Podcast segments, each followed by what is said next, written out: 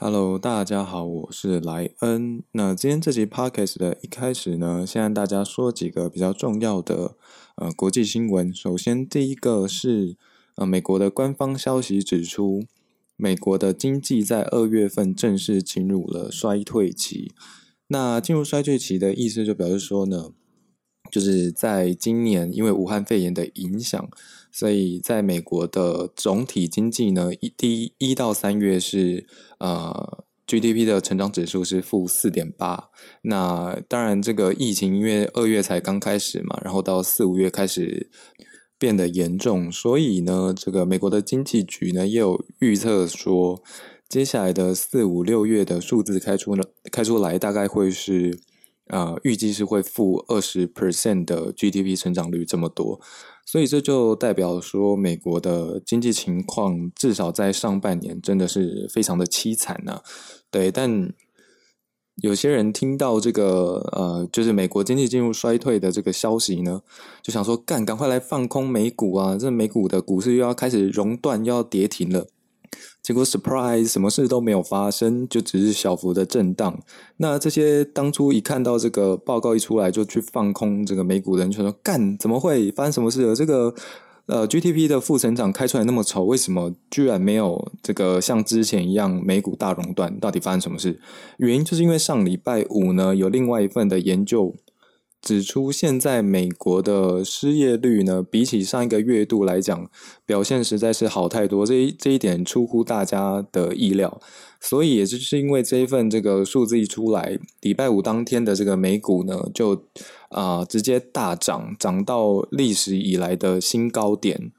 那一样都是市场消息，一个是就是失业的失业率呃减缓，然后另外一个是 GDP 的负增长，一样都是市场消息，一个正面一个负面。为什么美国的股市反而是往上走？这个原因就是因为民众就是大众的预期心理这个问题。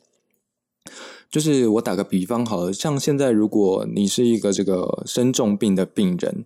那你的身体的情况已经非常糟了，现在医生。啊，跑过来跟你讲说，我靠，你这一期的这个呃最新做的这个体检报告数字出来很难看呐，怎么办？你你当下心里一定会想说，干，我身体已经那么烂，我当然知道这个数字出来会很难看呐，那这这不是早就知道事情吗？那如果现在医生是反过来是过来跟你说，但是你这个呃数字里面呢有一个是什么白血球的指数啊突然变回了正常的水平，这时候你就会一定会非常爽，干我是不是快要我的身体这个是不是快要复原的这个病是不是快要好了？就虽然这个白血球复原可能只是啊身体很多个指标其中一个，可能跟说不定跟你这个病情也根本无关，说只是你昨天啊晚上睡得特别好，所以今天去验这个白血球指数比较高。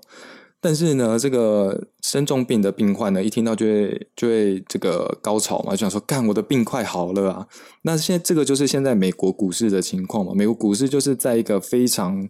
惨、非常糟的情况下，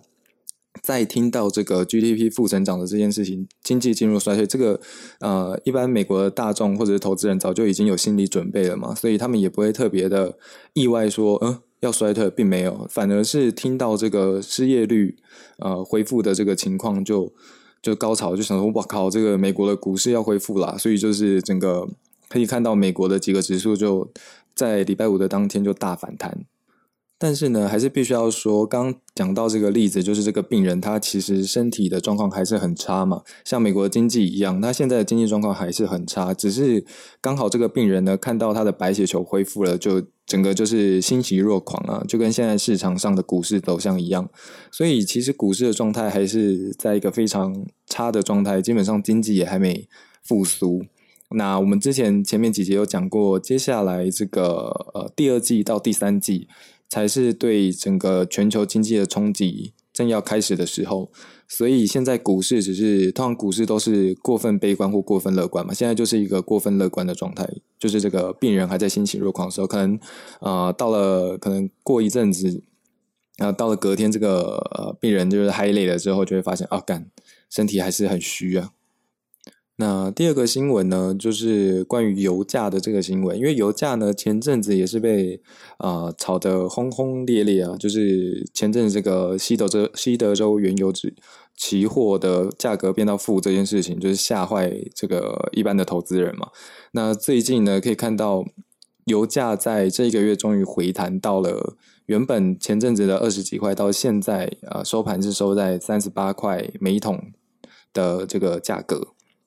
那它的原因是因为呢，呃，因为疫情已经解禁了嘛，所以现在美国跟各国的这个航空也原本禁飞的这个命令也取消了，所以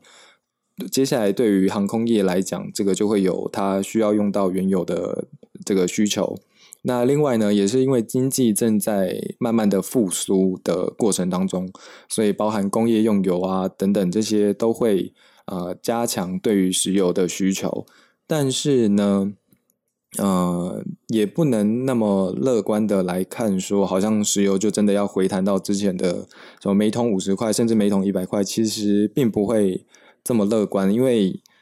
呃，原油的价格还是回到最根本的，就是供给与需求嘛。那现在需求才慢慢在恢复，但是供给呢，对这些产油国来讲，石油就是他们国家的命脉啊，就是没有石油的话，这些国家基本上就撑不下去，像什么这个。呃，沙地阿拉伯啊，或者是这个呃俄罗斯啊，还有这个科威特啊、利比亚等等，这些国家都是基本上在全球的主要的产油国嘛。那虽然这个 OPEC 跟俄罗斯在很不情愿的情况下，就是受到美国的威胁，就是说好，那我们就同意减产到七月为止。但是呢，沙特阿拉、沙地阿拉伯呢，跟这个阿拉伯联合酋长国这几这些这个中东国家根本就不鸟这个 OPEC 这些协议，你们要去协议自己去协议啊！就我还是要继续生产我的石油啊，那你减产更好啊，你减产让你这边的供给变少，那市场上你你少供给的地方我就多供给嘛，所以我这个沙地阿拉伯就赚更多的钱。所以目前这个沙地阿拉伯呢，也没有要理 OPEC，就继续在。它原本的供给量的基础上呢，在每个月再给你多一百一十八万桶送你啦，对，所以这个就连这个利比亚原本是因为这个油价太低嘛，利比亚就是停止它的呃原油的供应，现在利比亚也开始在恢复生产了，所以油价未来的走向呢，还是当然是一个供过于求的情况啦，对，短期上应该是这样的呃趋势，不会有什么太大的变化。好的，以上两个就是这一集 podcast 想和大家分享的啊两个主要的国际新闻。那好，回归这一集的主题，这一集是要讲这个一家非常非常呃有争议性，然后也是市场对于它的期望非常大的这一家公司。那它这家公司的争议性呢？多半是来自这个创办人，那这个创办人就前阵子甚至在这个直播的这个节目上直接抽大麻，然后结果导致隔天这家公司的股价直接跌停。那但这个呃创办人也是没有在 care 的，对，就是这种非常狂的这种狂人啊。那这家公司呢，就是 Tesla 这家呃电动车公司。那之所以想要讲 Tesla 这家公司呢，是因为。呃，这家公司的这个基本上是颠覆了整个传统汽车业在这个卖他们汽车的这个商业思维上面的一个呃，就是呃 game changer。但是呢，呃，它转它这个商业颠覆的方式呢，有几个面向。那这几个面向呢，我觉得都非常的有趣，而且跟前面几集讲到的。呃，一些台湾的公司呢，有非常类似的地方，所以呢，呃，这一集才会特别想要讲 Tesla 这家公司。对，那如果之后也有时间的话呢，也会来跟大家陆续补充一下，因为这个 Elon Musk 他不只是创办 Tesla 一家公司，他还创办了很多很酷然后很奇葩的公司，有些就是。真的像前阵子新闻也非常大的这个呃，SpaceX 把这个透过猎鹰号把火箭送把太空人送上这个太空呃太空站嘛，那这个这家公司呢也是非常的屌。然后另外还有这个啊在挖地下隧道的，就是好像之后从这个 Los Angeles 到纽约，透过他这个他之后想要挖通这个美国整个东岸到西岸的地下隧道，然后这个从刚讲这两个城市只需要。呃，一个半小时吧，就可以到从美国的东岸到西岸。反正呢，就是 Tesla 以及它的这个其他的奇葩的伙伴们呢？这些伙伴可能之后有时间的话，也和也会陆续和大家分享。不过这一集就主要针对 Tesla 这家公司来讲。OK，那 Tesla 的话，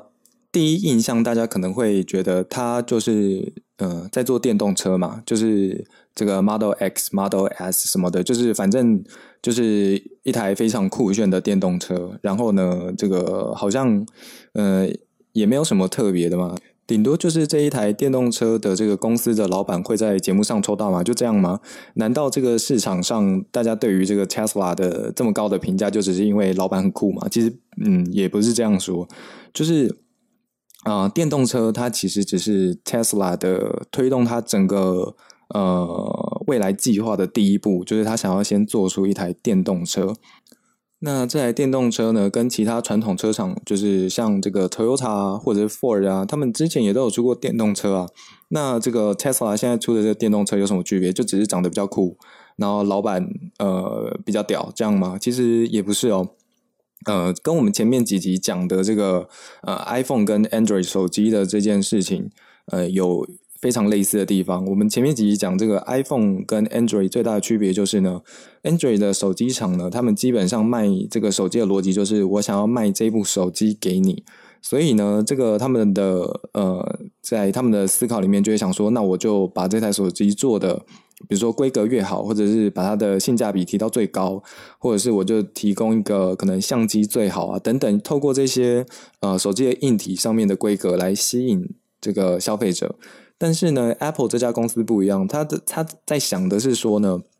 因为它背后有一整个完整的这些生态系，那它这个生态系是对于 Apple 公司来说是毛利比较高、比较赚钱的，所以他在想的是说，怎么样让大家。去使用它的这些生态系，那他想出来方法就是说，那我就设计出一部非常好用，然后非常顺手的手机，那大家就可以透过这个手机来使用我真的想要赚钱的这一块这个服务的收费。那 Tesla 它的模式也是这样，它卖这个电动车，并不是说。我只是要卖电动车这一台车子而已，就像其他像 Toyota，它就是我卖你这一部电动车就是卖完了，然后我后续呢可能透过一些维修啊或者是保养来跟你收一些小钱。但是呢，Toyota 最基本的呃最核心的价值就是说我这台车要卖给你。但是 Tesla 不是，它卖给你的呃这个电动车之外呢，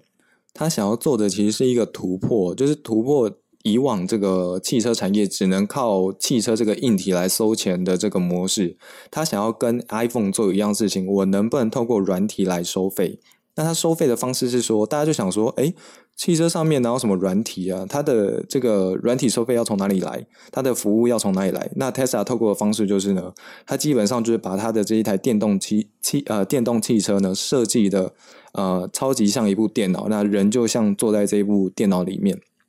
那这部汽车呢，它提供的这个软体服务呢，就包含说，Tesla 就可以让你，呃，比如说你付费就可以把它的性能升级嘛。原本在传统车厂是不会发生这件事情的，传统车厂就是它卖给你的这个哪一个版本，它的什么零百加速多少秒，它就是这样子，所以你买到的时候就是一个标准品。那你之后想要加速，你就自己去改装的改装车厂去改装嘛。但是 Tesla 它就可以透过软体来控制它的这个马达的加速的效率，所以呢，它就可以，比如说我现在卖给你这个基础版，如果你想要变成什么呃 Sports 版加速版的话，你就呃额外付给我多少钱？那这个钱呢，我就帮你把这个。透过软体更新的方式，把你的这个汽车的呃马达的性能往上调。那这件事情呢，就是我靠，就是整个颠覆掉传统的这个汽车厂的思维嘛。它现在 Tesla 就跟 iPhone 的想法一样，我先卖给你一部手机嘛，那你后续你要用什么服务，你就陆续来升级啊。我就给你这个加速性能提升啊，然后你加速提升的，那你刹车性能要不要一起提升？不然你这个。那个零百加速只要两秒的情况，结果你刹车没有跟着升级，就是刹不住嘛。那你刹车提升了之后，那你这个呃里面的这个环绕音响要不要顺便升级啊？要的话，我也透过这个软体帮你升级啊。那你就每一个升级都是呃陆续的再加加上这个软体付费的钱给 Tesla 嘛。那甚至是它的这个连现在的这个续航的里程数，也可以透过软体来控制。它就是在这个。因为 Tesla 的汽车它里面就是电动车，它的底盘里面全部都是这个 Tesla 的电池嘛。那它基本上这个车车不管是哪一款车呢，它的这个底盘的电池都是装满满的，但是呢，它会依照你买的版本开给你不同呃数量的电池。比方说，现在底盘上如底盘上如果装满是十颗电池的话，你买基本版的话。呃，我的软体就帮你开五颗电池的容量，所以你这一台汽车呢，你充电充到最满就是充满五颗，然后呢，你就只能跑这五颗的这个里程数。但是如果你现在来跟我申请这个软体升级的话呢，我就帮你把这个电池的容量透过我的软体帮你开成七颗，或者帮你开成十颗全开。那开成十颗的话呢，你这个里程数就可以啊跑得更远嘛。所以有一些对于这个有长程。长城旅途的这个呃顾客的话呢，就会去选择去买这个升级版的这个呃里程数。那这样同同样都是透过这个软体升级的方式呢，来让这个 Tesla 来收费。所以 Tesla 它做的第一个尝试呢，就是它不是要卖电动车，它要卖的是电动车加上后续的这个软体升级的这些钱，全部都是由这个 Tesla 这边收。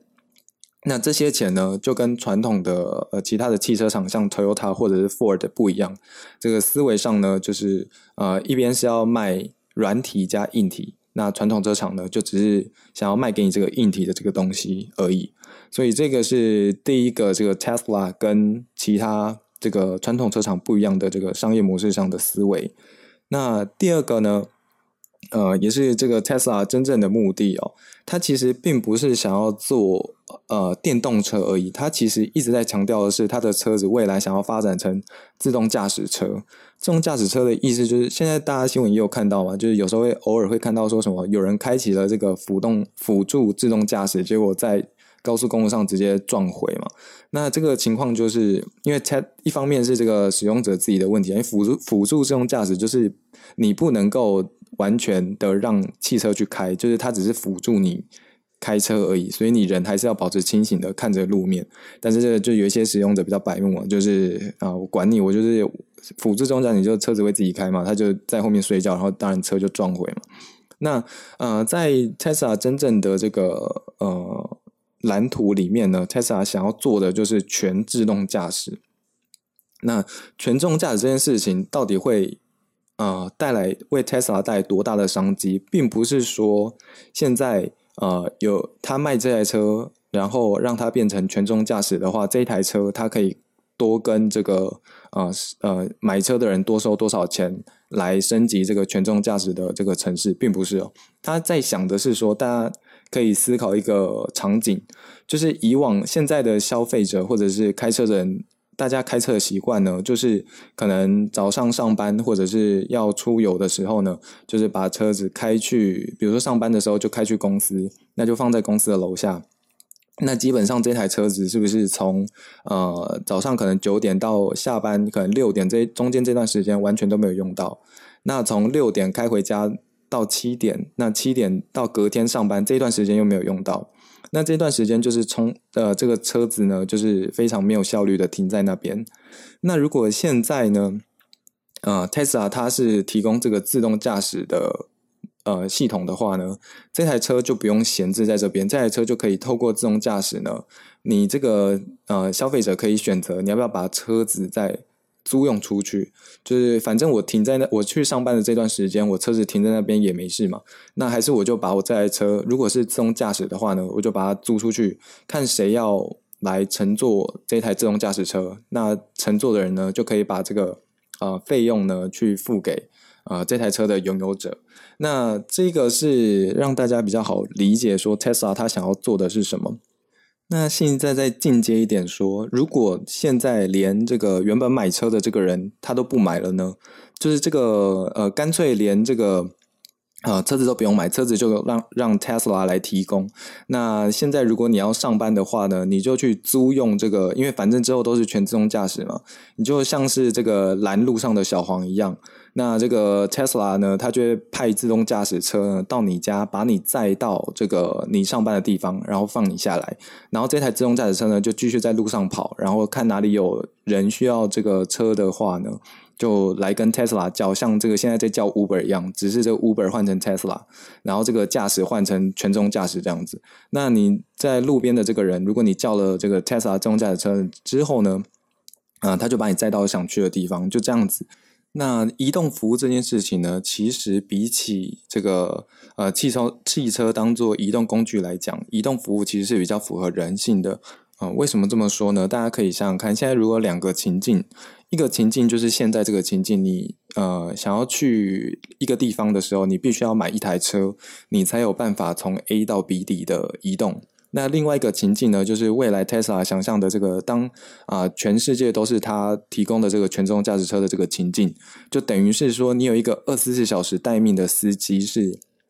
你随时想要去哪里，就载你到哪里，你就只需要坐在后座。然后呢，在这个车子里面，你可以看 Netflix 啊，你可以唱 KTV 啊，你可以看电影，你可以睡觉，你可以做你任何想要做的事情。那这个反正这个驾驶就是自动驾驶嘛，他就送你到你想要到的地方的时候，你再下车，然后你付的费用呢，就是他把你从这个 A 点运送到 B 点这一段的这个服务费，你不需要付给这个，你不需要付钱去买一台汽车。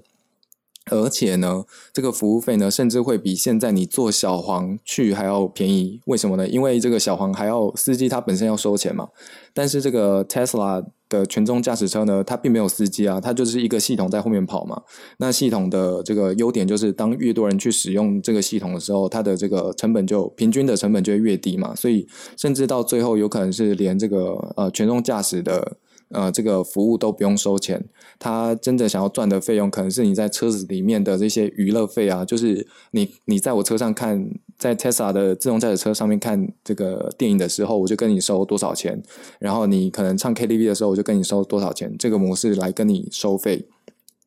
那在这个刚刚提到的 A 情况，就是你买车自己开车到 A 到 B 点，然后另外。一个情况呢，就是做 Tesla 的全自动驾驶车，应该是后面这个全自动驾驶车这个服务的呃性质会吸引到比较多的人吧。就是一般人很少是因为我真的很喜欢开车，有啦，也是有一群人啊，他是开车的原因是因为我很喜欢，我很 enjoy 那个开车的过程，我要驾驭这台车。但是呢，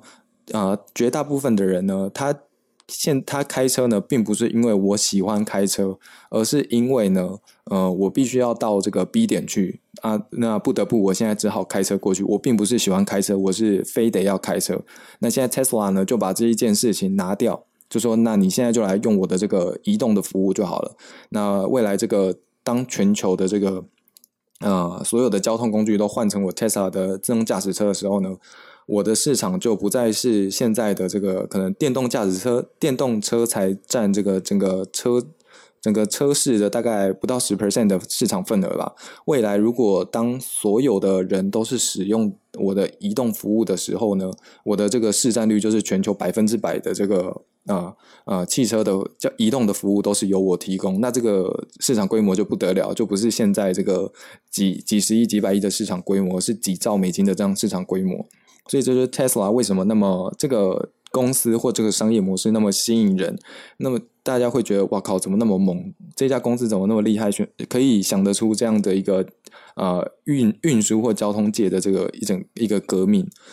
好的，那这一集主要的内容就是讲这个 Tesla 这家公司，它在它的呃商业模式上。第一点是，它是从这个第一次把汽车产业从靠硬体赚钱，导向了从这个软体升级来赚钱的一个模式。那第二个突破性的创新呢，就是它未来的蓝图里面，它想要的是把汽车从交通工具呢。变成是一个交通的服务，那透过这个服务服务来和这个所有目前全球的这个消费者来啊赚钱。那这件事情呢，就是为什么现在 Tesla 这家公司在市场上这么样受到追捧的原因。好的，那对于前面几集呢，或者是这一集有任何需要我补充的地方，或者有任何意见呢，都可以透过我的这个评论区，或者是。呃，节目节目简介里面的这个呃网址呢，都可以到我的这个留言板来留言。那我在未来几集有时间的话呢，就会针对这些评论来做回复。那这节内容就到这边结束。